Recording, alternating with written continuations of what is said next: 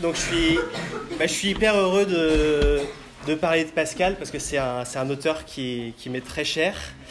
Euh, c'est l'auteur, je crois, que je lis le plus en fait parmi les, parmi les philosophes que, que j'aime.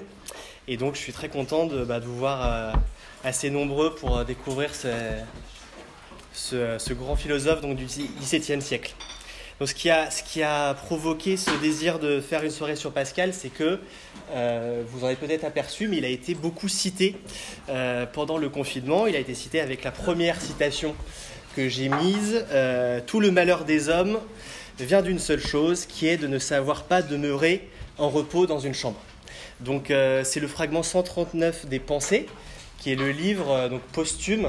Hein, Pascal ne l'a pas publié son vivant, mais c'est un livre qui a été finalement euh, fabriqué à partir des feuillets qu'on a retrouvés euh, dans la chambre de Pascal. Euh, et on a composé comme ça ce qu'on appelle les pensées, qui sont donc un livre assez, voilà, ce format-là, qui contient donc environ 800-900 fragments, certains courts, d'autres beaucoup plus longs. Et il y a plusieurs éditions des pensées. C'est ça qui est intéressant parce qu'évidemment, l'ordre change évidemment beaucoup la, façon qu'on a de- d'interpréter, de, lire Pascal. Donc moi j'utilise euh, l'édition Brunswick qui est du début du XXe siècle. Donc quand il y a des numéros de fragments, c'est cette édition qui est, euh, qui est citée.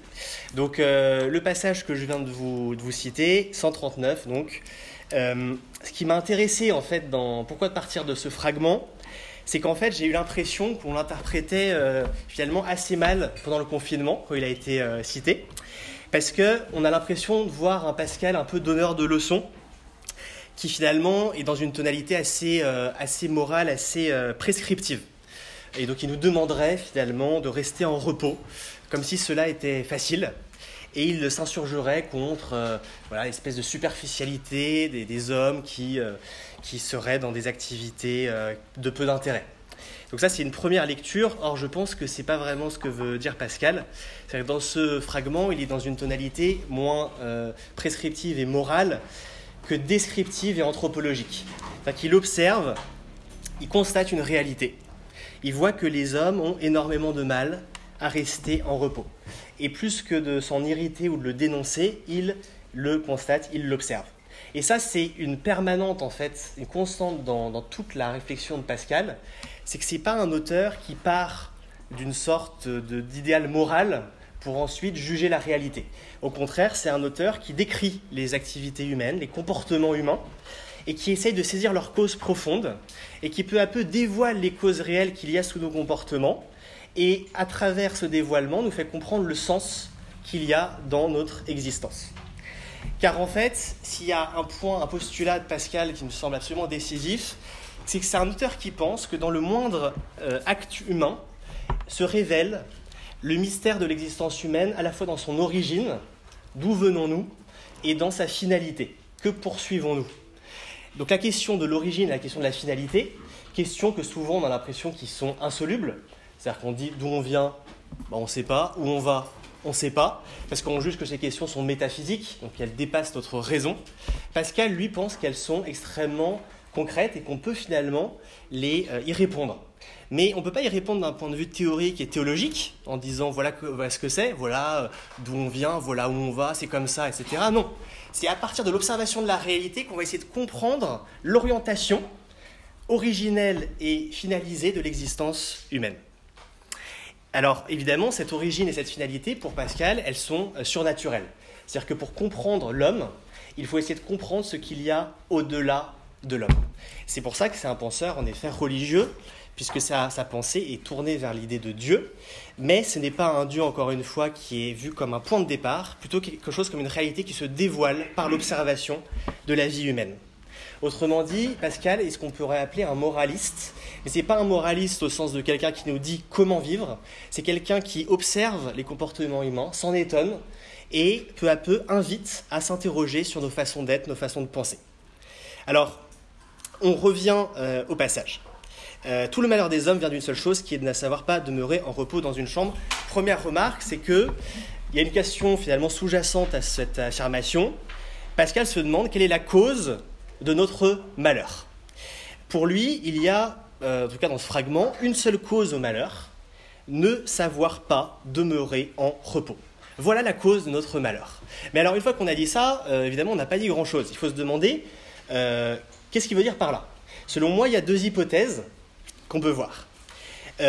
On pourrait d'abord lire le fragment en se disant, l'homme ne, ne sait pas demeurer en repos parce qu'il, finalement, ne veut pas.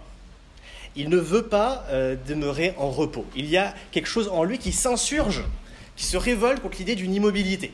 Et donc, euh, l'homme ne reste jamais en repos.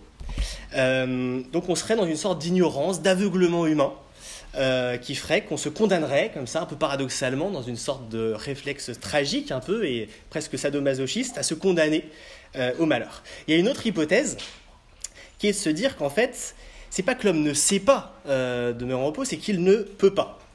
Il ne peut pas, euh, donc en fait, on n'est pas devant un déficit de volonté, devant un déficit de, euh, finalement de pensée, on est vraiment devant une incapacité, devant une impossibilité. C'est comme si l'homme était pris au piège de sa propre nature. Il y a quelque chose en lui qui le, qui le tire malgré lui vers le mouvement, vers l'agitation. Voilà les, deux hypothèses. Donc soit euh, l'impossibilité à demeurer en repos est un, un refus, soit finalement elle est une incapacité. La question dès lors qu'on peut se poser finalement, c'est se demander est-ce que l'homme est condamné au malheur? C'est-à-dire qu'il y a en nous une nature qui, qui est vraiment euh, voilà, est condamnée à l'avance à ne jamais euh, trouver euh, le bonheur Ou est-ce que finalement il faut voir plutôt la, situation comme une difficulté d'atteindre le bonheur, mais à certaines conditions, si on en prend conscience, on pourrait néanmoins atteindre un, état qui pourrait s'apparenter à ce qu'on appelle le bonheur. Mais à ce moment-là, il faudrait déchiffrer ce qu'on veut dire par repos. Qu'est-ce que le repos? Qu'est-ce que Pascal entend par repos? Est-ce que le repos, c'est véritablement le bonheur? D'accord? Donc c'est un peu la question que j'ai envie de poser ce soir. C'est finalement une question assez simple et euh, somme toute, en fait, qui a traversé toute l'histoire de la philosophie depuis ses origines. C'est qu'est-ce que euh, la vie humaine? Est-ce que euh, peut atteindre le bonheur ou est-ce que c'est un idéal impossible à réaliser? Alors je commencerai donc dans un premier temps, à m'interroger sur le besoin de divertissement qui est en nous. Euh, le besoin de divertissement, c'est un concept absolument central chez Pascal, le divertissement. Et donc je me demanderais si ce divertissement euh, est la cause de notre misère. Donc là encore, il faudra s'interroger à, à, comprendre ce que Pascal entend par misère. Ou est-ce que plutôt le divertissement, il est le signe de notre profondeur? D'accord? Donc là, il y a un paradoxe. C'est-à-dire qu'en fait, le divertissement, euh, on peut le voir soit comme la cause de notre misère, soit on peut le voir au contraire comme le signe euh, de notre profondeur, de notre grandeur. D'accord? Deux options, donc dans la première partie, que je vais essayer de, développer. Pour ça, je m'appuie sur une première citation, qui correspond à la deuxième sur votre, euh, sur votre feuille. Les hommes, n'ayant pu guérir la mort, la misère, l'ignorance, ils se sont avisés pour se rendre heureux de ne point y penser. Voilà. Alors, on a l'impression là d'une grande noirceur de la, citation. Hein, euh, plusieurs remarques. Tout d'abord, c'est une sorte de constat sur la condition humaine. Mort, misère, ignorance. Je pense que dans cette salle, je suis à peu près incapable de dire euh, quoi que ce soit d'une bonne partie d'entre vous. Par contre, j'ai absolument une certitude et je serais prêt euh, à mettre ma main à couper pour qu'elle se réalise, c'est que vous allez tous mourir. Euh, et ça, je suis prêt à mettre beaucoup sur la table, malgré les progrès controversés de, du transhumanisme. Et donc, la mort, c'est finalement la seule certitude qu'on a. On vit et ce qu'on sait, c'est qu'on va mourir. Et ça, Pascal, pour lui, c'est si vous voulez, un traumatisme psychologique d'une intensité telle qu'on le chasse en permanence à l'arrière-cours euh, de notre pensée. Vous imaginez euh, si euh, le jour durant on se répétait qu'on allait mourir et qu'on ne sait pas quand en plus. Ce serait invivable, proprement invivable. Et donc, il y a dans l'homme une sorte de mécanisme qui opère comme une façon d'oublier en permanence la seule certitude qu'il a sur lui-même. C'est quand même paradoxal, c'est-à-dire la seule certitude qu'on a sur nous-mêmes, on l'oublie en permanence. Et quand on y pense, généralement, on essaye de l'évacuer parce qu'elle est assez terrifiante. La misère. Misère, je pense qu'il faut l'entendre de deux façons. C'est que d'abord, il y a une misère dans le sens, il y a une pauvreté, on dépend des choses. Euh, on a faim, on a soif, on est, euh, on est en manque d'objets, on est tiraillé. Donc il y a une sorte de vide dans l'homme qui le travaille en permanence et ça crée un sentiment de, de, manque, voilà, d'insatisfaction. Dans, un, deuxième euh, sens, je pense que la misère peut être interprétée comme l'absence de réponse. C'est allié en cela à la mort. C'est-à-dire que l'homme a des questions, c'est peut-être ce qui fait son propre. Euh, euh, s'il se pose des grandes questions, d'où je viens, où je vais, qu'est-ce que vivre, Dieu existe-t-il, etc. Mais nos réponses sont fragiles, euh, hésitantes, euh, elles changent, euh, voilà, elles sont plus diverses. Alors en plus ça, ça fait déprimer parce qu'on voit qu'en fait, on a l'impression qu'il y a autant de sociétés qu'il y a de réponses à des questions. Alors on se dit, oh là mais en fait ça veut dire que ça dépend de là où je suis né, donc en fait ça veut dire qu'il n'y a pas de réalité d'objectivité dans ma réponse. Donc en fait si je crois en Dieu par exemple, c'est dû à la culture dans laquelle on m'a mise, etc. Vous imaginez, là encore, énorme souffrance intérieure. Donc cette misère, elle est encore une fois très concrète. Hein. C'est pas un concept abstrait. Ignorance, c'est lié, on ne sait euh, pas euh, au sens de savoir euh, rationnel, démontrable, objectivable. Il y a énormément de choses qu'on ignore. La preuve, c'est qu'on, si on se demande qui suis-je déjà, est-ce qu'on peut se savoir soi-même, bah, se connaître, qu'on entend soi-même alors je peux peut-être me décrire physiquement euh, un peu, ensuite savoir mes qualités, mais encore une fois, est-ce qu'elles ne sont pas changeantes? Mes défauts, est-ce qu'ils ne sont pas changeants? Tiens, en fait, dans telle situation, j'ai telle qualité, puis euh, j'aperçois dans une autre situation, telle qualité disparaît complètement. Donc en fait, ce que je suis varie. Donc si je suis varie, ça, j'ai pas d'identité. Donc en fait, il y a une sorte de flou qui s'instaure sur moi-même. Donc là encore, énorme sentiment d'angoisse. Donc finalement, l'ignorance, c'est pas du tout, encore une fois, quelque chose d'abstrait, c'est quelque chose qu'on rencontre en permanence. Et la preuve, c'est qu'on dit souvent qu'on s'est étonné dans des situations de ce comment on a réagi. Euh, ce qui est intéressant, par exemple, dans les situations où l'homme réagit par instinct, c'est parfois des personnes font des choses extraordinaires qu'ils pensaient être incapables de faire, ils l'ont fait, ils ne savaient pas qu'ils étaient capables de le faire. Ça prouve bien qu'on ne se connaît pas entièrement à l'avance, qu'on est des êtres inachevés et que sans doute on meurt à la fin de sa vie en s'ignorant en grande partie sur ce qu'on est, etc. Voilà la condition humaine. Vous voyez que le tableau est quand même peu réjouissant. Euh, et donc, euh, Pascal nous dit que, deuxième remarque sur le passage, qu'est-ce qu'on fait? On n'y pense pas on n'y pense pas. Euh, c'est-à-dire que qu'est-ce que ça veut dire concrètement? Bah, On ne fait pas d'introspection. On ne plonge pas en soi-même parce qu'on y trouverait quoi? Le silence, la solitude, l'absence euh, de réponse. Et donc finalement, cette solitude, ce silence serait l'occasion d'une plus grande souffrance. On ferait face à la mort, à la misère, à l'ignorance, et donc cela, cela nous terrifierait, cela nous ferait peur, et donc on se fuit en permanence.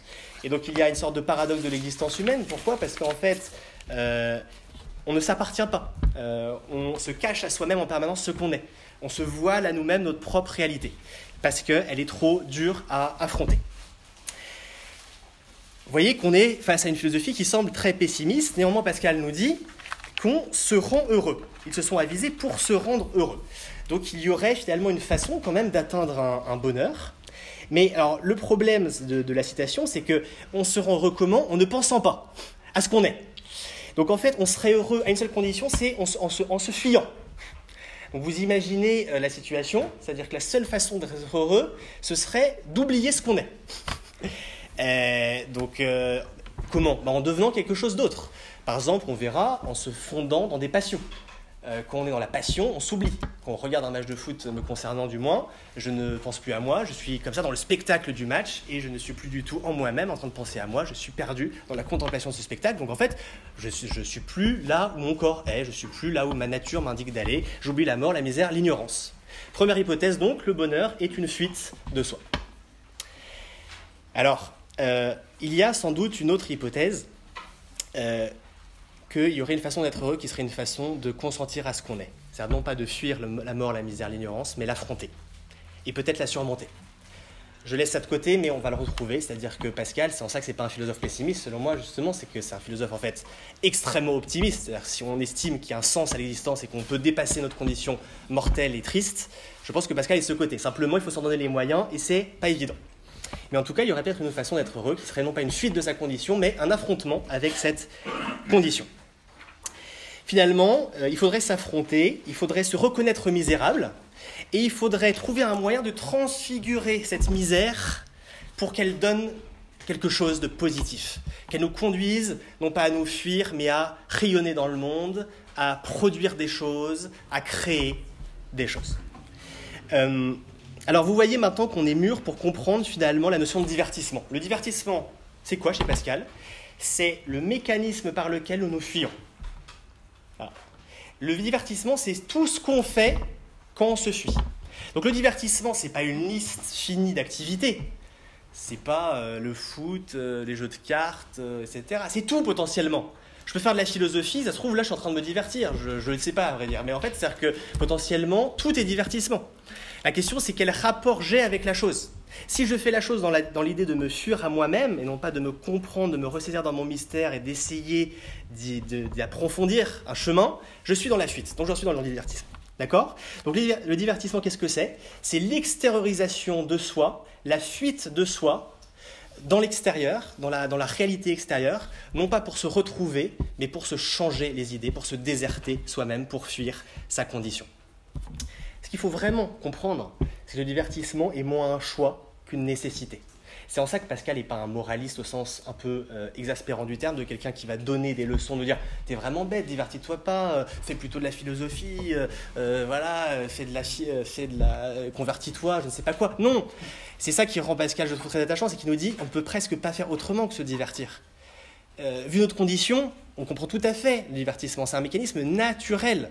C'est un mécanisme qu'il est presque impossible de contrer. Alors si on verra qu'il y a une façon de le contrer mais elle est difficile, elle est, c'est, un chemin ardu, si vous voulez. Donc le divertissement, il ne s'agit pas de le voir comme d'abord un choix un peu bête qu'on ferait, c'est de le voir comme une nécessité, presque physique, à laquelle on serait soumise. Donc le divertissement, c'est de cet ordre-là. On est mûr pour la suite des citations. La seule chose qui nous console de nos misères est le divertissement. Et cependant, c'est la plus grande de nos misères car c'est cela qui nous empêche principalement de songer à nous et qui nous fait perdre insensiblement. Sans cela, nous serions dans l'ennui, et cet ennui nous pousserait à chercher un moyen plus solide d'en sortir. Mais le divertissement nous amuse et nous fait arriver insensiblement à la mort. Première remarque, le paradoxe du divertissement. Il nous console et pourtant il est la plus grande de nos misères. Il a une double nature. Il est à la fois un remède et il est un poison. Il est euh, même une façon qu'on a de soigner notre triste condition qui est en fait une façon qui nous empoisonne. Donc en fait, on se, il faut voir l'image de quelqu'un qui se euh, shooterait lui-même en permanence, qui, se, qui, se, qui, se, voilà, qui, qui serait dans une sorte de... Il s'administrerait en permanence quelque chose pour se soulager, mais qui en fait aggraverait son cas. C'est vraiment l'image du drogué. Hein. C'est, on est vraiment dans cette image-là. Le divertissement, en fait, est une forme de drogue qu'on s'administre parce qu'elle nous fait du bien à court terme, mais en fait, pour Pascal, sur le long terme, elle ne fait que repousser comme ça l'affrontement avec soi. Donc elle est finalement le signe d'un désespoir. Au fond, plus on se divertit, plus euh, apparaît notre malheur. Euh, donc en fait, euh, à cause du divertissement, on peut dire que on, s'oublie. Et on oublie notamment la mort, la misère, l'ignorance. Le divertissement, c'est la deuxième remarque, et donc un oubli de soi. Euh, j'ai pris l'image tout à l'heure de la personne qui est absorbée dans le match de football et qui s'y perd. En fait, c'est exactement ça qui se passe, c'est-à-dire que on a une substitution du sujet par l'objet. C'est-à-dire qu'en fait, le sujet disparaît, la conscience subjective disparaît, au profit d'un objet, qui est l'objet contemplé, admiré, qui nous fascine, et peu à peu, eh bien, on se fond dans cet objet, on devient lui-même. Euh, voilà, pour reprendre l'image euh, du match de foot qui, qui, me parle bien à titre personnel, mais contempler les visages euh, des supporters lors des ralentis de buts euh, lors des matchs. Qu'est-ce qu'on voit? On voit des regards complètement presque meurtriers, des trucs terrifiants, injectés de sang, etc. Mais en fait, c'est qu'est-ce qui est en train de s'opérer vraiment anthropologiquement? C'est très profond. On est en train de voir un sujet qui est en train de se quitter lui-même pour se fondre dans un objet. En, l'occurrence, c'est un spectacle qui le passionne et il s'oublie totalement. Euh, et, donc, euh, voilà euh, ce, qui se, ce, perd. Ce qu'il faut remarquer, c'est que la frontière est très mince entre la passion et l'idolâtrie. Parce que le fait d'être fondu dans un objet, c'est-à-dire d'être prêt à renoncer à ce qu'on est pour se perdre en lui, c'est déjà une forme de sacralisation de l'objet. C'est-à-dire qu'en fait, on est, on est prêt, on est déjà potentiellement prêt à faire de l'objet notre religion, en fait. C'est pour ça que Pascal est un auteur que je trouve fascinant, parce qu'il passe comme ça de l'anthropologie à une théologie presque. Il nous montre que pourquoi on est des idolâtres Parce qu'on est prêt à donner notre vie. Très concrètement, notre temps, notre énergie, notre pensée, c'est notre vie ça. On est prêt à donner ça pour des choses qui ne sont pas nous et qui sont, qui sont quand même euh, étranges, des spectacles, des, voilà, des plaisirs quand même très passagers. On se fond là-dedans. Et donc finalement, euh, il y a euh, le risque d'une sacralisation de l'objet. Car certes, se fuir, on comprend, mais se fuir sans sacraliser l'objet, ce serait finalement reconnaître que l'objet est futile. Or, on a besoin, pour que le divertissement soit et nous donne un sens, que reconnaître que l'objet a de la valeur. Donc on donne de la valeur à l'objet dans lequel on se fond pour ça que quand est supporter de foot, généralement, on est aussi potentiellement, on, a des, on, a on est traversé aussi par des passions, potentiellement de violence, de, etc. Et je, parle en connaissance de cause, puisque j'ai été euh, abonné nombreuses années au stade, et je sais très bien que ça générait en moi aussi des, des passions qui étaient des passions de sacralisation de l'équipe, de l'identité du club, des, des, envies de faire partie d'un groupe, etc. Ça joue là-dessus. Donc, euh, troisième remarque, euh, on pourrait faire l'hypothèse d'une absence de divertissement. On peut se dire, bah, après tout, il suffit de renoncer euh, au divertissement et puis basta. Le problème, nous dit Pascal, regardez dans la citation, sans cela, nous serions dans l'ennui. Alors, l'ennui, euh, très intéressant comme notion, parce qu'il y a un paradoxe dans l'ennui. C'est-à-dire que, déjà, je ne sais pas si vous observez, mais on dit je m'ennuie. On répète le sujet. D'accord? Je m'ennuie. Pourquoi on ne dit pas je suis ennuyé, je m'ennuie. C'est comme si l'ennui venait d'où? De nous. Donc en fait, on est ennuyé de quoi? De soi. Voilà, donc en fait, l'ennui est un ennui de soi. Autrement dit, et d'ailleurs, regardez là, c'est assez fascinant ça je trouve, c'est que ennui, ça a deux sens en français. On dit j'ai des ennuis, faut dire j'ai des soucis. En fait, j'ai des choses qui me préoccupent. Mais on dit je m'ennuie, en sens je suis lassé de moi-même. Ce qui pourrait conduire à une hypothèse, c'est que pour ne pas nous ennuyer de nous-mêmes, on se trouverait des ennuis au sens de préoccupation pour se fuir soi-même. Et je pense que justement le double sens du terme d'ennui indique ça. D'accord? L'ennui est à la fois quelque chose d'extérieur, une préoccupation, mais au fond, la racine de cette préoccupation, c'est souvent euh, l'idée qu'on veut se quitter. Et d'ailleurs, on a une faculté, je ne sais pas vous, mais en tout cas moi c'est le cas, à, se créer des ennuis qui est absolument fascinante. dès que ça va bien, ah bah oui, mais il y a ça, il y a ça, il y a ça. Au moment où il faudrait baisser les armes, se laisser un peu saisir par, je ne sais pas, la beauté du monde, le mystère de sa propre existence, les grandes questions philosophiques. Non, on se dit, ah mais demain, est-ce que j'ai mis mon réveil, etc. Et puis un tel, je n'ai pas répondu. Alors, en plus, dans nos sociétés d'extrême mobilisation de l'attention, c'est souligné. Mais je pense que c'est un trait, finalement, en tout cas Pascal à son époque le voit déjà. L'homme a une faculté de se créer des préoccupations qui est absolument fascinante. Donc, euh, en fait, je m'ennuie, c'est je me lasse moi-même, j'en peux plus de moi, en fait, je m'insupporte. Et donc, je me fuis dans des préoccupations. Euh, je vous ai déjà dit donc le divertissement qu'il faut bien le comprendre comme un mécanisme de fuite et non pas dans une somme figée d'activités prédonnées. Ce qui fait, Pascal n'est pas un, moraliste au sens, un peu triste et décevant du terme. Le travail peut être un divertissement, la religion peut être un divertissement, la philosophie peut être un divertissement. Et Pascal euh, passe son temps dans les pensées à montrer que sous des activités prétendument savantes, il y a souvent, en fait, un pur désir de jouissance, de fuite de soi. Il prend souvent l'exemple de la politique, mais il prend aussi parfois l'exemple de la religion, justement. Un dernier ajout sur cette citation, c'est qu'il faut noter le rapport au temps que sous-tend le divertissement. Pourquoi le divertissement, on en a si besoin et pourquoi on se l'administre en permanence? Car en fond, c'est un arrachement à euh, cette espèce d'incapacité à être quelque part. Je ne sais pas si vous avez déjà noté ça, mais nous sommes. Qu'est-ce que le temps? C'est absolument incroyable. On ne sait pas ce que c'est. Ne peut jamais définir le temps puisque la nature du temps est de passer. Donc le temps est fait de passé, de présent, de futur, mais au fond, c'est surtout un écoulement permanent de la réalité. Et donc, en fait, euh, cette espèce de situation fait qu'on est toujours en incapacité de se saisir soi-même dans un instant définitif. Or, cela génère une inquiétude. Le divertissement, il intervient parce qu'il nous fait quitter le temps. Euh, début du match, fin du match, 90 minutes, Honnêtement, je les ai pas vus passer. Sauf quand c'est l'Olympique lyonnais qui joue en ce moment, mais c'est une, autre question. Là, au contraire, on le voit passer. Mais c'est euh, un autre sujet. Mais en fait, c'est voilà, on est en permanence, on échappe au temps. C'est miraculeux. Il y a un effet presque miraculeux du divertissement. Il nous fait quitter le temps. Euh, et puis, il nous fait pas voir quelque chose d'absolument fondamental, c'est que le temps passant, ce qui est sûr, là encore, c'est qu'on avance vers la mort.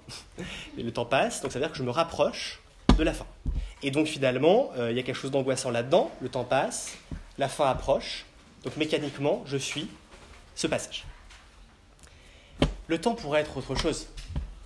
Le temps pourrait être l'occasion, pour Pascal, on va le voir dans la suite de l'exposé, mais d'accueillir la grâce. D'accueillir la grâce. La grâce, selon Pascal, c'est cette espèce de force surnaturelle qui nous remplit et qui nous fait consentir au pur présent. Donc euh, là, on a déjà le Pascal un peu mystique qui apparaît, ou spirituel, on va le voir dans la suite. Mais il y a quand même une façon, non pas d'être dans un rapport au temps de fuite ou finalement d'inquiétude, ce serait la capacité à être dans le présent et à l'accepter, à y consentir. Mais pour ça, selon Pascal, il faut la grâce, il faut le secours de la grâce. La grâce, n'est pas forcément un sentiment euh, vraiment religieux au sens d'être rempli par Dieu ou par le divin, ça peut être aussi être rempli par des moments de contemplation, des moments où, si vous voulez, le temps se suspend, mais je ne suis pas en fuite pour autant. Je consens à une sorte de présence au monde. Ça se voit dans euh, les phénomènes de contemplation, les phénomènes sans doute de, de paix intérieure. Il y a quelque chose qui se suspend dans un passage, mais là, ce n'est pas de la fuite. C'est une forme de consentement au réel, c'est une présence au monde. Conclusion de cette première partie. Le divertissement révèle notre misère. Il montre qu'on est profondément traversé par une condition tragique. Il nous montre, deuxièmement, que cette condition, euh, condition tragique, on est tenté de la nier, de l'oublier, en la fuyant. Troisièmement, il nous indique, et on va le voir sur la suite, qu'il y aurait un moyen de surmonter ça, mais que c'est un moyen difficile à mettre en œuvre, qu'il faut essayer de mettre en œuvre, mais qu'il n'est pas aisé d'inventer. Deuxième remarque conclusive de cette première euh, partie, c'est de dire qu'en fait le divertissement n'est pas seulement le signe de notre misère, il est aussi ce qui montre notre dignité. Pourquoi? Si nous étions des êtres, on pourrait dire, sans question, sans doute nous serions dans une sorte de paix permanente, de consentement permanent au réel, d'absence de, questions. Il y a un très beau texte de Nietzsche, je crois que c'est dans, euh, je ne sais plus dans quoi c'est, il parle des, euh, des animaux, il décrit une vache. Et il dit, euh, il dit j'envie cette vache parce que dans, dans, son regard, il y a une sorte de paix, de pur, de pur consentement à, au réel qui est fascinant. Et, moi, humain, euh, j'ignore ça, ou alors quand je le vis, c'est très fugacement. Mais je suis de permanence arraché à ma, au réel, justement. Je ne veux pas être dans cette absence euh, de questions. Donc le divertissement, en fait, paradoxalement, il indique notre grandeur, parce que si euh, on fait, si on s'est diverti, c'est que justement, on a un compte à régler avec cette condition impossible, mais qu'on n'arrive pas à la régler et que ça nous, ça nous fait peur et donc on la fuit. Mais si vous voulez, au fond, heureusement qu'on se divertit, parce que si on se divertissait pas, ça veut dire que finalement, on n'a pas de profondeur. Donc le divertissement est bon. Et finalement, vous voyez, c'est paradoxe pascalien, quand je vous dis qu'il est, un penseur toujours du renversement et l'observation et comment on avance à partir de l'observation dans euh, la déduction d'un sens, on y est. Le divertissement qui, au premier abord, on a envie de s'insurger, de dire vraiment, vous êtes bête, vous divertir, etc. Parce qu'elle moque beaucoup ce regard savant sur le divertissement. Les faux savants qui sont là à dire, moi je suis dans le sérieux, je dis pas besoin de me divertir ça. Il se moque beaucoup de ces gens-là. Il dit, mais non, mais le divertissement est une pente naturelle et on y, on y succombe tous. Et dans un sens, c'est tant mieux parce que ça montre qu'on est appelé à autre chose. Il ne faut pas s'y complaire, il ne faut pas croire qu'on peut s'en passer. L'idée, c'est de le dépasser. Deuxième euh, partie, bah maintenant, on va affronter plus la question du bonheur directement se demander, bah voilà, un bonheur est-il possible qui ne soit pas un oubli, qui ne soit pas l'oubli de notre condition? Autrement dit, un bonheur est-il possible qui se passerait du divertissement? Sachant que, le, selon Pascal, encore une fois, mais que le bonheur auquel nous fait accéder le divertissement est un faux bonheur, en fait. C'est un bonheur un peu en toc. C'est un bonheur. Pourquoi il est en toc? Parce qu'en fait, il, il, il ne prend pas en compte notre condition, encore une fois.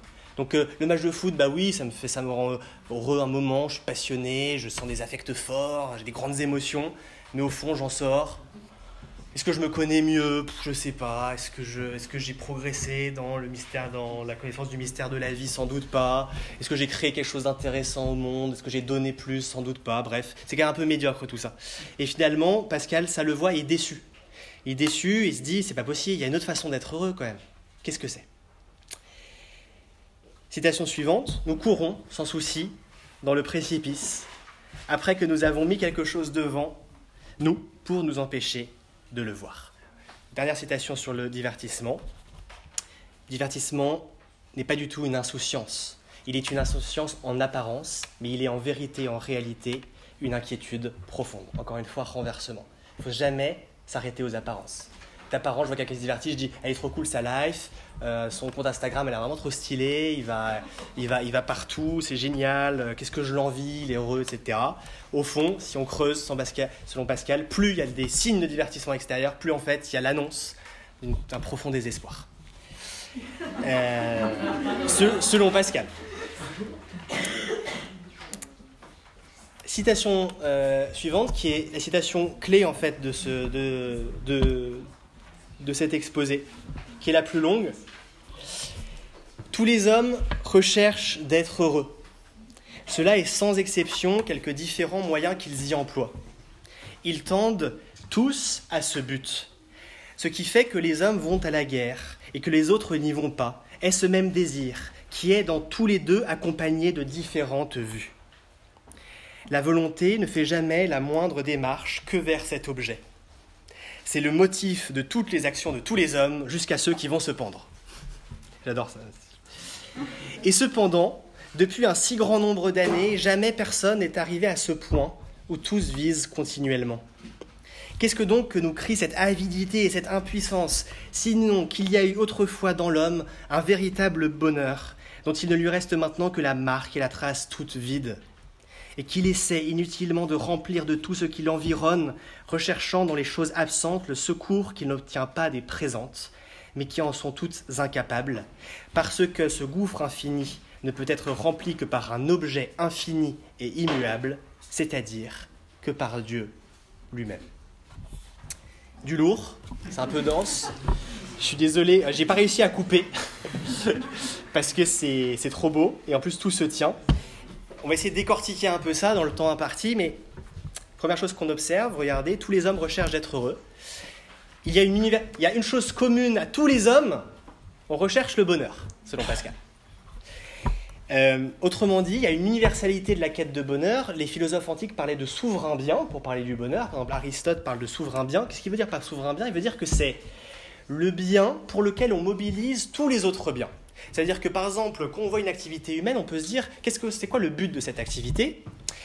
Je sais pas moi, vous, on se dire, il regarde un match de foot, c'est pour, euh, c'est pour supporter euh, son équipe, c'est pour changer les idées. Mais en fait, pourquoi il veut changer les idées, pourquoi il veut supporter son équipe?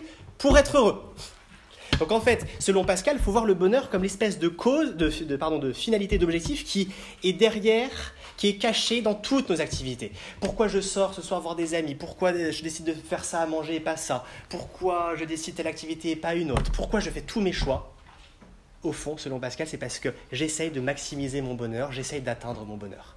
Cette cause n'est pas toujours consciente, mais elle est toujours sous-jacente. L'homme qui se suicide, jusqu'à ceux qui vont se pendre, dit Pascal. Pourquoi? Parce qu'il est tellement malheureux qu'il pense qu'il trouvera son bonheur dans la mort c'est encore une, quête de bonheur. Évidemment, elle prend un chemin et une façon étrange, mais au fond, il y a bien dans le suicide la marque d'une déception par rapport à la réalité.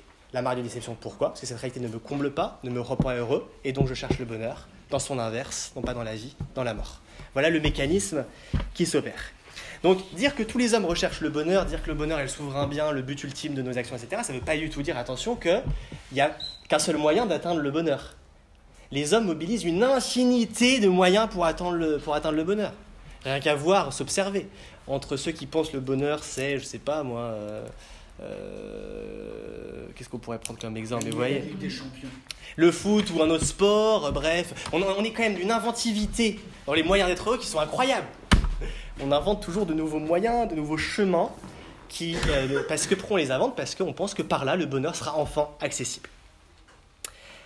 Alors, Deuxième remarque, ce passage, on a l'impression que, euh, que, le bonheur est euh, une sorte d'impossibilité, qu'il est inatteignable. Du moins, c'est euh, jusqu'à la moitié de la citation ce qu'on peut déduire. Regardez, cependant, depuis un si grand nombre d'années, jamais personne n'est arrivé à ce point où tous visent continuellement. Tout le monde vise le bonheur, on mobilise des moyens différents, mais personne ne l'atteint. Donc voilà le point commun entre tous les hommes. Ils visent tous le bonheur, mais ils sont aussi communs dans le fait qu'ils ne l'atteignent pas. Cependant, si on voit la suite euh, de la citation, la fin, euh, Pascal semble nous dire qu'il y a un chemin. Ce gouffre infini ne peut être rempli que par un objet infini et immuable, c'est-à-dire par Dieu lui-même. Le désir humain, fondamental, le bonheur, est au fond un désir d'infini. Ce désir d'infini ne peut être comblé que par un objet infini. Non pas l'objet réduit, achevé du divertissement, le match de foot de la première à 90e minute, l'objet que j'achète parce qu'il me donne envie mais qui est réduit, qui est figé dans le réel, qui a des limites, mais un objet, c'est-à-dire une réalité, qui aurait comme particularité d'avoir une infinité. Alors, vous voyez que là encore, renversement de la logique de Pascal, le vide annonce le plein. Vous voyez qu'en fait, ce n'est pas un philosophe pessimiste. La misère, le sentiment de vide intérieur, est en fait la révélation que l'homme est en attente de quelque chose pour le remplir. Si on est vide, c'est bien parce qu'il y a quelque chose qui nous manque. S'il nous manque quelque chose, c'est bien quelque chose qui nous comblerait dans ce vide. Donc en fait, le vide révèle l'attente angoissée d'un remplissement. S'il n'y a pas de vide, il n'y a pas de remplissement possible. En fait, le vide est un motif d'espoir. Alors néanmoins, euh, Pascal nous laisse un peu sur notre fin ici. Parce que Dieu, euh, en gros, il nous dit, voilà, le bonheur s'atteint par Dieu. Mais euh, c'est pas très clair ça quand même. Parce que qu'est-ce que ça veut dire que Dieu déjà, comment on l'obtient, est-ce que c'est un moyen qu'on peut mobiliser, comment il nous remplit, etc. C'est pas très clair. Je propose ici deux interprétations. Première interprétation, alors souvent c'est celle qu'on retient de, Pascal. On a l'impression que Pascal est un être désespéré, angoissé, et donc il serait tendu vers un absolu euh, qui serait presque extraterrestre, en dehors de la vie terrestre, et euh, il attendrait finalement la mort pour être rempli. Donc en fait, le plein, le remplissement dont je parlais, n'est possible qu'après la mort. Euh, alors moi ça me semble quand même problématique. Déjà, ça colle très mal avec l'existence de Pascal, qui est un homme qui a passé son temps à se dépenser dans l'existence. Euh, il s'est donné, immense scientifique, inventeur de génie, euh, mort à 39 ans, je crois, mais qui a déjà une, si vous voulez, une, voilà, à son actif, une somme de réalisations étonnante. Si on avait là un être qui serait là en attente de la mort et qui dirait finalement on peut que attendre, etc., ça colle quand même très mal avec, euh, avec l'image avec la réalité pardon, de, de, sa vie. Il y a une autre raison qui me semble problématique dans, ce, dans cette interprétation, de dire Pascal attend la mort, attend la mort pour être heureux, c'est que euh, Pascal n'est pas dans le rejet de la vie, puisque euh, notamment au seuil de sa mort, il écrit un texte absolument magnifique qui s'appelle Prière pour demander à Dieu du bon usage des maladies. Pascal était un homme qui était traversé par d'énormes souffrances, notamment des migraines très importantes, etc. Et il y a cette phrase absolument bouleversante où Pascal dit oh, je sais que je vais mourir bientôt. Et je suis, si j'avais ma vie à refaire, je crois que je, finalement, je n'écrirais, j'écrirais peut-être moins de choses, mais j'aurais un objectif, c'est de m'incarner davantage dans euh, ce à quoi l'Évangile nous appelle, la charité. Donc c'est un texte assez bouleversant parce qu'on voit un Pascal qui, en fait, au seuil de sa mort, alors même qu'il est quand même, justement, pour le coup, très diminué, reconnaît à la vie une possibilité qui serait celle d'accueillir finalement l'incarnation d'amour à laquelle nous invite la parole du Christ dans les évangiles. Parole d'amour qui est une façon de se remplir soi-même, non pas pour s'auto-suffire, non pas pour trouver le repos, mais pour se déployer dans le monde et y réaliser l'œuvre du vrai bonheur. Ce que euh, le Christ appelle le royaume dans les évangiles. Donc, deuxième, euh, deuxième hypothèse finalement, c'est pas du tout un bonheur extraterrestre que Pascal euh, nous désigne. Il nous appelle à épurer notre façon d'être heureux ici-bas et à voir Dieu, non pas comme un moyen, un instrument qu'on mobilise pour notre bonheur personnel, non pas comme un calcul, quelque chose sur quoi on miserait en disant bon, sans doute il existe, je vais faire comme s'il existait, mais comme une réalité à vivre ici-bas. Donc ça, ça postule quoi? Que Dieu peut s'atteindre ici-bas. Comment? Selon Pascal, par la grâce. Qu'est-ce que la grâce? La force d'amour qui nous est donnée quand nous nous disposons à la recevoir. Donc finalement, euh, être heureux, il y aurait peut-être un moyen. Se disposer à accueillir la grâce. Non pas pour s'autosuffire, non pas pour avoir une existence achevée, mais pour avoir la force de tenter de réaliser ici-bas les conditions d'un vrai bonheur. Quelles sont les conditions d'un vrai bonheur selon Pascal? Des relations justes entre les hommes, euh, une quête intellectuelle et spirituelle forte, deux éléments extrêmement importants. Ça explique deux choses. Un, pourquoi Pascal est très critique avec la politique telle qu'elle se déploie à son époque, parce que finalement on est tous dans la recherche de justice. Et euh, deuxièmement, euh, ce qui explique l'immense critique que Pascal adresse au stoïcisme. Alors ça c'est très intéressant. Pascal n'est pas du tout un penseur de la sérénité. C'est pas du tout un, penseur qui nous dit trouve la sérénité de façon rationnelle et tu seras heureux. Pour lui, euh, le bonheur, c'est pas du tout l'autosuffisance, c'est la capacité d'obtenir la paix par la grâce pour ensuite rayonner et exploser dans le monde pour donner à son tour. Donc la grâce qui se reçoit comme un don et ensuite vectrice d'une force que je redonne en échange. Donc être heureux pour Pascal, c'est pas être en soi-même, c'est recevoir pour donner. En fait, il faut voir le bonheur comme une sorte d'énergie qui nous traverse, pas du tout comme un état psychologique, quelque chose qu'on atteint une fois pour toutes. Le bonheur est un mouvement. Je le reçois, je le donne.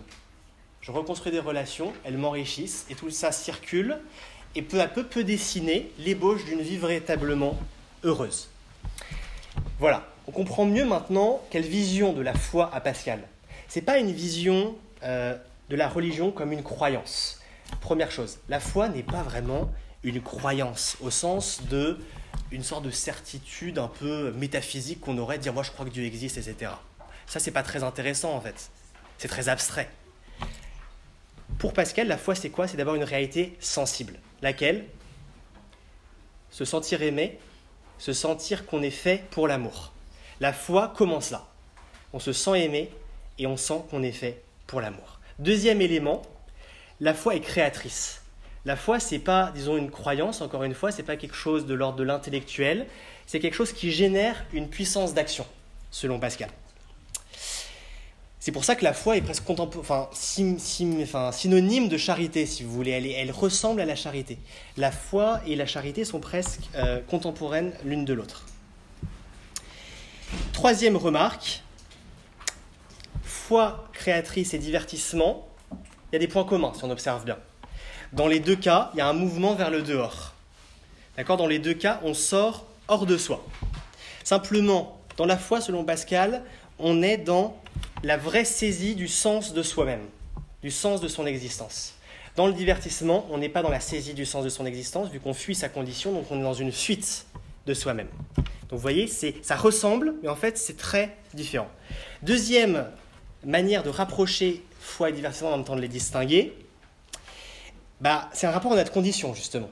Dans le divertissement, notre condition est oubliée. Je, je chasse de la pensée la mort, la misère, l'ignorance. Dans la foi, selon Pascal, notre condition est transfigurée, surmontée, dépassée, mais elle n'est pas niée. La mort, la misère, l'ignorance ne sont pas niées, elles sont présentes, elles existent. S'il s'agit, c'est à partir de ça de faire malgré tout quelque chose. Donc s'en rappeler, en faire mémoire, nous allons mourir, nous, allons, euh, nous sommes limités, nous sommes finis, etc. Cela donne un sentiment de précarité et d'urgence. J'en fais quelque chose ici-bas. Notre temps est compté. Il s'agit de faire face à notre existence pour en faire quelque chose. C'est ici que Pascal a été vu comme le précurseur de ce qu'on appelle l'existentialisme, c'est-à-dire un courant philosophique qui met l'accent sur euh, l'importance pour l'homme de se confronter à sa propre existence et non pas de recevoir des réponses de doctrines ou de courants extérieurs au propre affrontement avec lui-même, si vous voulez. Troisième point par lequel le divertissement et la foi à la fois se rapprochent et s'éloignent, le rapport au temps. Dans euh, le divertissement, le temps, et j'ai dit tout à l'heure, omis, il est oublié. Dans euh, la foi, le temps est retrouvé, il est saisi. Puisque justement, euh, comme je vous disais tout à l'heure, la foi est une réception d'une grâce qui en fait nous fait, nous, rend présents au monde. Nous rend présents au monde. Donc en fait, pour Pascal, la foi est la bonne façon de s'incarner, si vous voulez. Quatrième remarque, j'insiste là-dessus, mais c'est que le bonheur n'est pas quelque chose de personnel. Le bonheur est ce à quoi tendent tous les êtres. Donc logiquement, je dois le désirer pour tous les êtres. Donc logiquement, être heureux, ça suppose d'être tourné vers la réalisation d'un bonheur commun, si vous voulez. C'est pour ça que Pascal est attaché à la question aussi d'injustice, etc. Pour lui, il y a quelque chose d'assez obscène, c'est pour ça qu'il critique énormément les stoïciens notamment, dans l'idée de euh, voilà, se complaire dans une sorte de bonheur individuel. Il dit mais en fait, on est, c'est pas vrai. on, trouve une forme de sérénité individuelle, mais ensuite on croise quelqu'un qui, qui va mal, on croise quelqu'un qui souffre, on croise quelqu'un qui est dans la misère, et qu'est-ce que ça nous fait? Ça nous choque. Pourquoi? Parce qu'on s'identifie à lui, parce qu'on est des humains comme lui. Donc nier l'idée que le bonheur doit être quelque chose de commun et qu'on doit créer pour l'ensemble des hommes, c'est une contradiction. Et finalement, on s'irrite quand on voit aussi des personnes qui sont en contradiction avec notre, notre bonheur, parce que justement, elles nous interpellent, elles nous montrent que tant que tout le monde n'est pas heureux, finalement, mon propre bonheur est entamé, il ne peut pas vraiment se réaliser. Donc finalement, le bonheur est une sorte de, comme je disais tout à l'heure, d'une sorte d'énergie qui, qui, a, qui a comme vocation de s'élargir et d'universaliser et de rassembler les hommes. Donc on voit finalement que là on est vraiment dans le cœur du sujet. La pensée du divertissement appelle la pensée euh, de la foi qui elle-même nous tourne vers l'idée d'un bonheur qui est différent du bonheur auquel le divertissement nous destine. Attention ici pas de se méprendre, Pascal n'est pas un penseur qui estime que, que ça c'est comme ça quoi. C'est c'est peut-être la, la, plus grande, le plus grand défi, c'est plutôt c'est peut-être la chose la plus difficile c'est quelque chose qu'il s'agit en permanence d'essayer d'atteindre, mais qui qu'il faut en même temps alimenter, car on, perd le fil, si vous voulez, en permanence.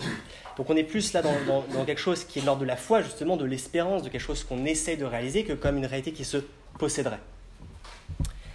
Je termine sur euh, deux citations qui, pour le coup, nous font un peu quitter ce sujet d'articulation divertissement bonheur-foi, mais parce que je trouve que c'est une autre façon de poser la question du rapport misère-grandeur qui est assez belle chez Pascal.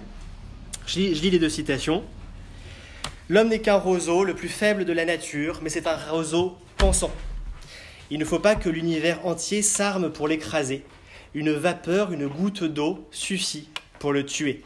Mais quand l'univers l'écraserait, l'homme serait encore plus noble que ce qui le tue, parce qu'il sait qu'il meurt, et l'avantage que l'univers a sur lui, l'univers n'en sait rien. 347. 348, enfin, par l'espace, l'univers me comprend et m'engloutit comme un point. Par la pensée, je le comprends. Trois remarques sur ces deux passages que je trouve vraiment absolument sublimes. Il y a un paradoxe de la condition humaine. Nous sommes peut-être les êtres naturels les plus faibles quand on y pense. Nous sommes peu armés naturellement. Euh, nous pouvons mourir à tout instant. La précarité de l'existence, regardez, une goutte d'eau suffit pour le tuer. Covid. Euh, quelque chose. Euh, on ne sait pas, je sors de la rue, je me fais euh, écrabouiller par une voiture, comme Roland Barthes à la sortie du Collège de France. Tout peut arriver. on ne sait pas ce qui va arriver. Et finalement, ça fait notre précarité, notre faiblesse, notre vulnérabilité. Mais, grandeur de l'homme, parce que cette précarité se double d'une conscience.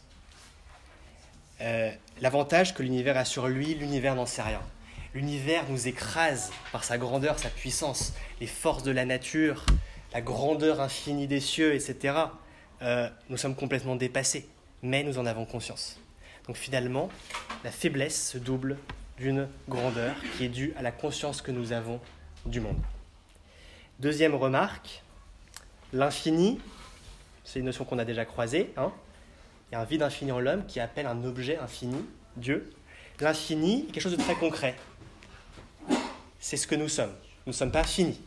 Pourquoi? Je peux me construire en permanence. Si demain je décide de faire euh, une langue, d'apprendre une langue que j'ai jamais apprise, je m'augmente. Si demain je décide de nouer une amitié avec quelqu'un que je ne connais pas, je m'augmente. Nous ne sommes jamais achevés. Nous sommes en création permanente de nous-mêmes. Nous ne sommes pas finis. D'autre part, nous ne sommes pas finis pour une autre raison, c'est que nous sommes insaisissables dans notre fond. Je disais tout à l'heure qu'on ne se connaît pas, on s'ignore en grande partie et on s'étonne soi-même de ce qu'on fait. C'est très concret là encore une fois. Il y a un infini en nous. La vision positive du vide, c'est l'infini. Nous sommes vides. Vous sentez ce vide en vous On est complètement vide quand on y pense. Il n'y a rien en nous. Il y a quelque chose, une sorte d'origine insituable, un vide. Mais au fond, ce vide, il est justement un infini. Il y a un espace infini. Nous sommes tissés d'infini. Cet infini n'est pas seulement intérieur, il est extérieur. La science moderne le prouve, donc ça tant mieux, on n'a plus à faire des paris théologiques. Euh, mais c'est vrai, l'univers semble bien, en création permanente, en élargissement permanence. Donc euh, le sentiment euh, qu'on a quand on contemple euh, le ciel par une nuit d'été n'est pas une sorte d'illusion qu'on s'administre pour se dire oh là là c'est grand, c'est immense, je sais pas où ça va, c'est réel. Infini en haut, infini en nous. un un poète, un poète très célèbre que j'aime beaucoup, Rilke, appelle cela l'ouvert. Donc poète allemand du XXe siècle que je trouve absolument magnifique. Rilke bâtit dans toute sa poésie une notion qui traverse ses poèmes, l'ouvert. Qu'est-ce que l'ouvert?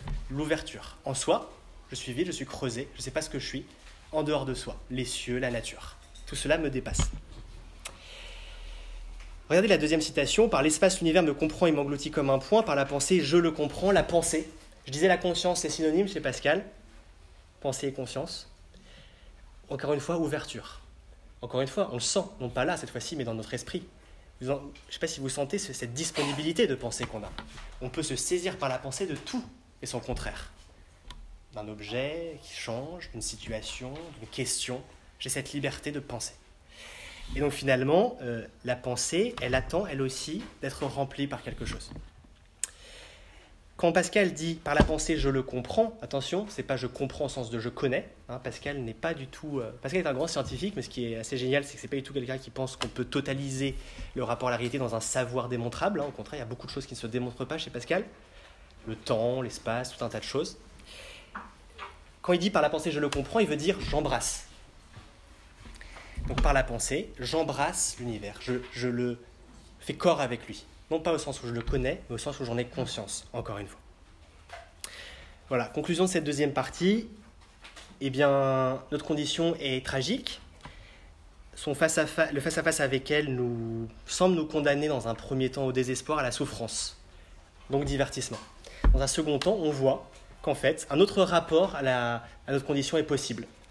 Pour cela, il faut faire un détour par une forme d'absolu. Cet absolu euh, est mystérieux, il n'est pas aisément identifiable.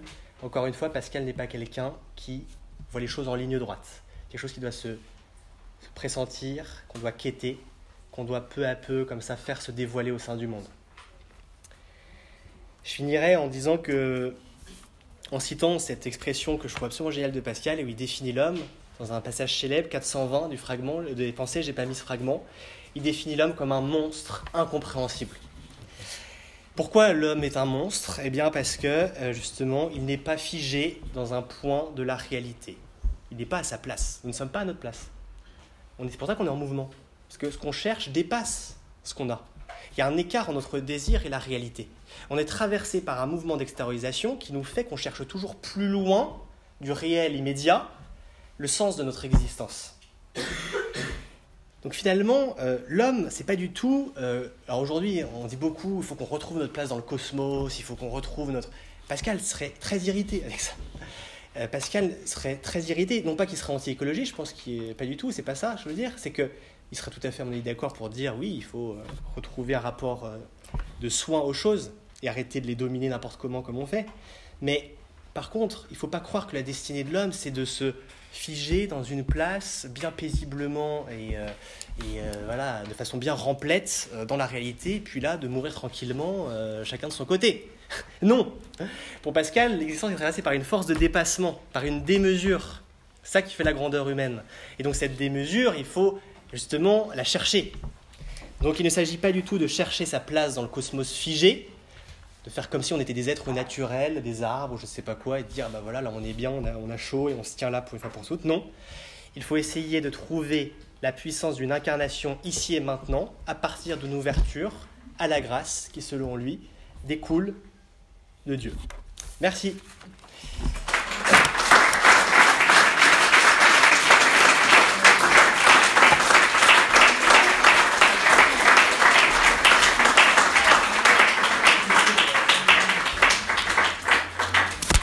Si vous voulez qu'on prenne quelques questions, euh, c'est possible. Sinon, le bar est ouvert.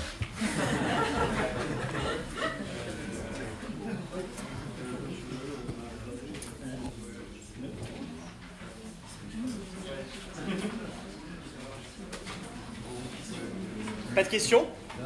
Pardon. La mort de Pascal? 1662. Ouais.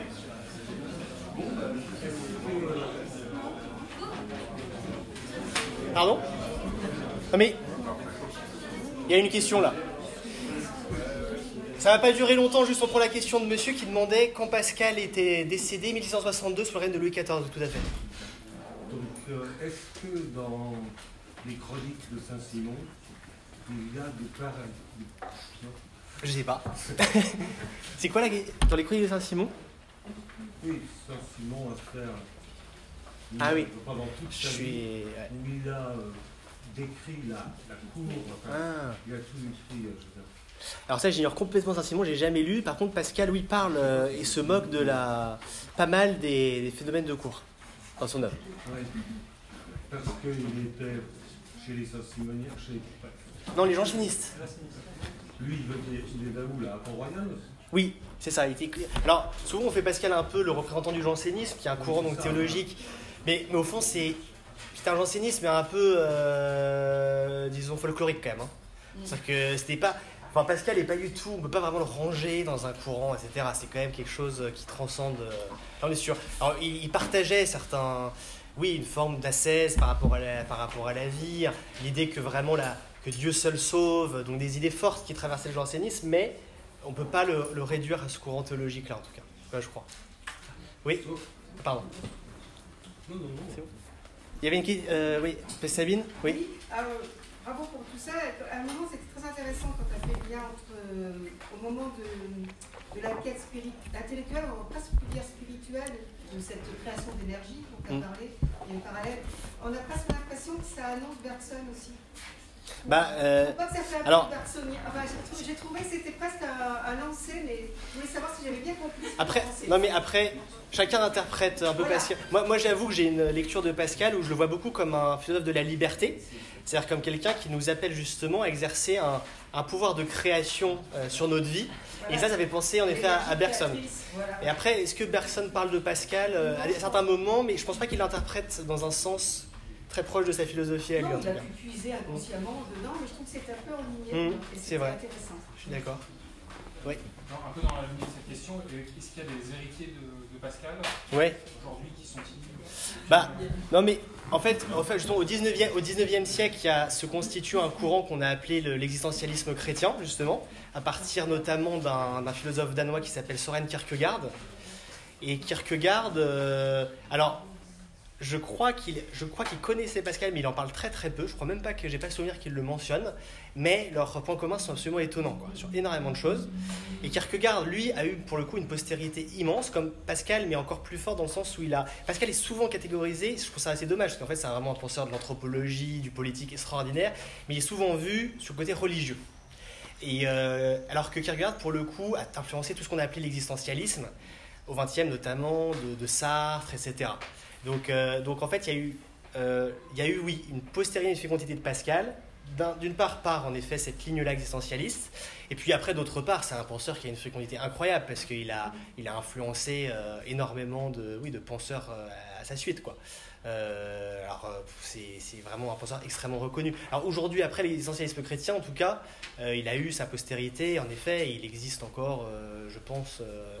Alors je sais pas s'il est de façon très théorique, etc. Mais je pense que c'est un courant qui a beaucoup compté dans la constitution de nos consciences. Rien que le fait de privilégier la subjectivité individuelle, de dire que les réponses ne se reçoivent pas de l'extérieur, qu'on doit avoir un cheminement pour découvrir peu à peu, se confronter à soi, etc. Ça, c'est vraiment au cœur de l'existentialisme. C'est un exemple, mais je pense que c'est un courant qui a compté là-dessus. Voilà. Il y avait une question à gauche, non? Là-bas Oui Tu, Ouais. nous as, tu nous as mis un appétit sur la grâce.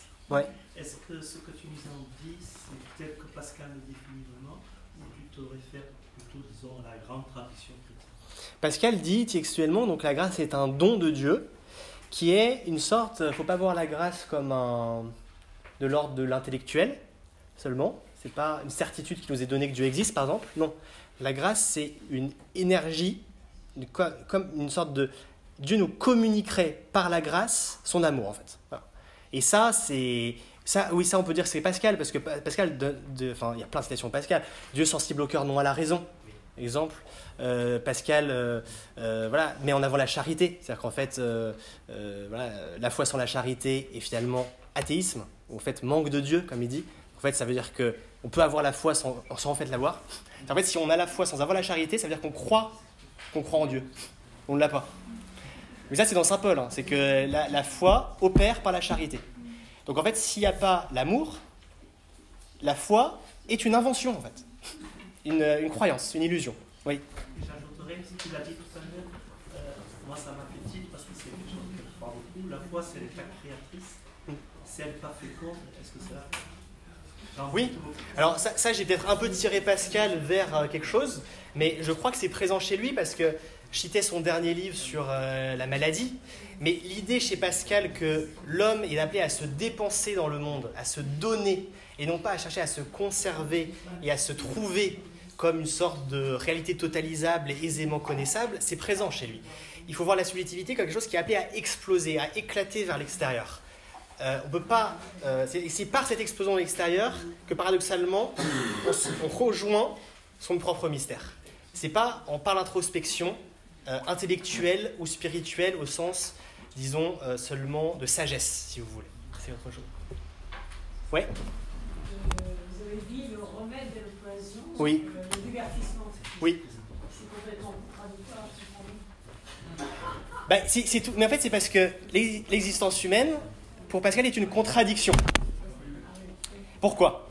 Nous avons des aspirations qui dépassent nos conditions réelles de vie. Exemple, nous, voulons le bonheur, nous désirons. Qu'est-ce qu'on rencontre sur notre chemin Autour de nous, la souffrance, le spectacle de la mort, la violence, je ne sais pas. C'est un exemple. Nous avons en nous, deuxième exemple, le désir de vérité. Qu'est-ce qu'on trouve? Euh, L'instabilité de nos connaissances, Euh, la difficulté d'établir du savoir objectif. Qu'est-ce que le vrai? Compliqué. Euh, alors peut-être qu'on a les sciences qui aujourd'hui on se rassure un peu par ça, on dit ça au moins c'est solide, c'est objectif, les médecins, etc. Mais c'est compliqué de savoir comment on définit le vrai, quel est le critère de la vérité. Pourtant, ce désir de vérité est en nous, sinon on se poserait pas de questions. Moi, c'est- je fais toujours ça avec mes élèves en début d'année, c'est assez marrant. Je leur dis euh, Est-ce que vous croyez en Dieu? Alors ils me disent euh, souvent, il y en a la moitié qui me dit je sais pas, quelques oui, quelques non. Et puis je leur dis maintenant, euh, c'est quoi les réponses possibles à cette question? Bah oui ou non.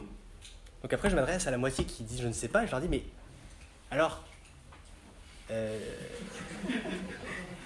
je leur dis mais le problème c'est que là, il faut faire un choix quoi. Et ils disent bah oui mais on peut pas savoir. Alors je leur dis bah oui mais s'il existe, ça veut dire qu'on peut le connaître. Mais s'il n'existe pas, ça veut dire qu'on peut prouver peut-être qu'on ne peut pas le connaître. Mais à ce moment-là, il faut répondre. Et vous voyez, tout ça pour dire que je pense que le désir de vérité, il est présent dans les questions qu'on se pose. Si on se pose, si on se pose des questions, c'est bien parce qu'il y a en nous le désir d'une réponse. Ça ne veut pas dire, attention, que les réponses sont euh, facilement, voilà, bien, bien claires, dans leur place, rangées dans la commode au concept. Il suffit de tirer et trouver la réponse. Mais il y a ce désir. Donc ça, c'est un exemple. Donc quand je dis pourquoi, donc euh, je partais de ça, c'est l'existence humaine est fondamentalement contradiction. Donc pourquoi euh, c'est normal, vu que c'est une contradiction, que derrière les moyens qu'on va utiliser pour vivre sont eux-mêmes empreints d'ambivalence, si vous voulez. Le divertissement, c'est ça. Il est le signe de notre paradoxe. Voilà. Et en fait, chez Pascal, tout est paradoxe. Il faut jamais s'arrêter à une chose dans son apparence de signifiante première. On voit quelque chose, on a envie de dire, ah, il fait ça pour ça. Il y a souvent un, un troisième, autre chose, autre... poupée russe. Pascal est un penseur poupée russe, en permanence. Il prend un élément, il voit ta première, première interprétation, deuxième, troisième, quatrième, il remonte comme ça. Et à l'infini, on se retrouve face au mystère de l'existence. Absolument fascinant. Mais c'est parce que, justement, contradiction. Ouais. Ouais. Est-il le symbole euh, de la réconciliation entre science et foi? Plutôt dans leur hostilité définitive. Mais en fait, souvent, euh, on pense que Pascal est un penseur qui pense que, euh, la science a son ordre et la foi a son, a son ordre aussi. Il y a séparation des ordres. Mais, attention, parce que cette séparation ne veut pas dire autonomie des ordres. Pourquoi? Parce que dans la science, on a besoin de la foi. Simplement, ce n'est pas une foi religieuse, c'est une foi de l'ordre de la confiance dans certaines choses. Par exemple, il prend des exemples assez intéressants, par exemple en, physique. Pour commencer à faire de la physique, je dois croire l'existence du temps, ou je dois croire en l'existence de la réalité. Donc en fait, je pose déjà un acte premier de confiance par rapport à l'objet que j'étudie.